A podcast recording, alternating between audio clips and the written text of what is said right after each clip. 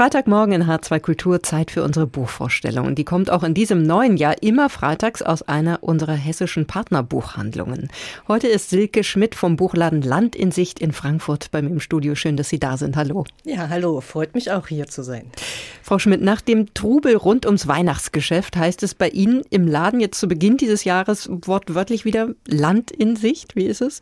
Ja, wobei im Buchhandel es so ist, man geht ununterbrochen von einem großen Event zum nächsten. Das heißt, wir haben jetzt das Weihnachtsgeschäft äh, getan und jetzt geht es Standpede in die Vorbereitungen der Neuerscheinungen, weil jetzt die ganzen Verlagsvertretenden kommen ah. im Laufe der kommenden Wochen. Das heißt, wir sind schon eifrig dabei, die Neuerscheinungen zu sichten, auszuwählen und wir im Team machen das. Jeder guckt die Vorschau an, macht ein kurzes Zeichen, ob er das bestellen will oder nicht.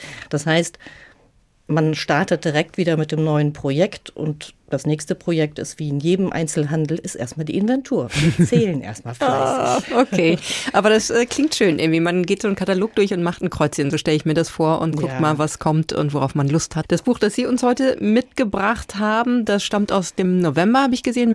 Das ist das Buch der Kanadierin Lee Ann Sharpton und äh, das heißt in der deutschen Übersetzung bedeutende Objekte und persönliche Besitzstücke. Und darin geht es um Leonore und Harold, ein Paar, das sich ja getrennt hat. Und man könnte jetzt sagen, soweit so erstmal wenig ungewöhnlich, doch die Art und Weise, wie diese Trennung rekapituliert wird, mhm. die ist in jeder Hinsicht ganz besonders, oder? Ja, also man erfährt direkt auf der ersten Seite, dass diese Beziehung nicht fortgeführt wird, aber man erfährt über den Laufe dieses Buches überhaupt die Entwicklung dieser Geschichte zwischen den beiden. Es ist eine Liebesgeschichte und es ist eine alte Geschichte doch immer wieder neu.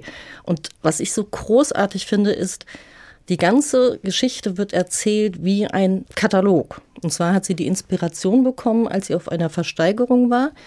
Und dann gibt es immer die Kataloge, mhm. die nummerierten Stücke und dann ist ein kurzer Text dazu. Und so ist dieses ganze Buch. Das heißt, wir haben Bilder wir von haben Objekten. Bilder, Bilder, die nummeriert sind und dann eine ganz trockene Beschreibung. Und dann auch der Schätzwert. Wie viel Dollar wird der Verkauf vielleicht bringen? Und das sind ganz alltägliche Stücke. Da sind zwei Eintrittskarten von einem Theaterstück und wo sie auf dem Zettel sich gegenseitig Notizen geschrieben haben. Und man liest es, es ist sehr trocken, aber man bekommt trotzdem über diese Versatzstücke über Schuhe, Hemden, Geschenke, die sie sich machen, bekommt man mit, wie diese Beziehung anfängt, sich entwickelt, die ersten Brüche und das Ende. Und ich weiß, als ich das erste Mal gelesen habe, dachte ich, okay, wenn was versteigert wird, die beiden sind tot. Mhm. So, hm? aber es ist eigentlich das Ende der Beziehung. Und dann wird dieser Nachlass dieser Beziehung wie in einem Versteigerungskatalog dargestelllt. Das heißt, wer erzählt es hier? Ja, keiner von den beiden, nehme ich mal an. Der ganze ausführliche Titel ist ja bedeutende ist Objekte. ja. Und persönliche Besitzstücke aus der Sammlung von Leonora Duran und Harold Morris, darunter Bücher, Mode und Schmuck. Und was vorne auf diesem Buch drauf ist, sind zwei gruselig hässliche Pudel, so kleine Figurinen. Auf einem roten Hintergrund. Auf mhm. einem roten Hintergrund. In der Originalausgabe ist der grün. Und das Buch ist 2010 schon mal erschienen auf Deutsch. Und dann kam ein paar Jahre später ein Kunde und Freund vom Laden und erzählte begeistert. Mhm. Und als das jetzt neu rauskam und ich in der Vorschau wieder diese hässlichen Pudel sah, dachte ich, yes, jetzt aber. Jetzt aber ja. ne? mhm. Und bin einfach völlig begeistert davon. Es macht einen großen Spaß und ich bin auch jemand, die gerne mit Bildern arbeitet, mhm. sag ich mal. Ich mhm. lese gern Graphic Novels, Comics, wie immer man das nennt. Und diese Geschichte ist halt sowas von eigenartig, wo ich denke, auch so kann man eine Liebesgeschichte erzählen. Toll. Und natürlich, dann fangen so die Gedanken an, was habe ich für Dinge, was bewahre ich auf? Ne? Ich meine, alles aufbewahrt. Und was hab, hat man selber an so kleinen Erinnerungsstücken, die auch eine Geschichte in einer eigenen Beziehung haben? So. Ne? Also, also, sie ja. lässt einem sehr viel Raum, ja. dabei selber diese Geschichte mitzuerleben. Ich finde, es klingt großartig und es klingt wahnsinnig poetisch. Ist es auch traurig oder mit welchem Gefühl haben Sie den Deckel zugeklappt sozusagen am Schluss? Ja, es gibt so Momente, es gibt so Textausschnitte aus Briefen, wo äh, sie darüber nachdenkt und ihre Schwester schreibt, äh, was jetzt so die Beziehung ist.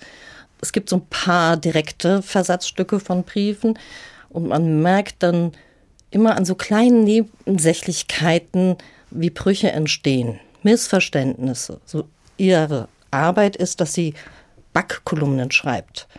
Und dann sind, äh, manchmal auch steht dann bei ohne Abbildung. Und dann sind so die Anfänge der Backkolumne, die ersten Sätze zitiert.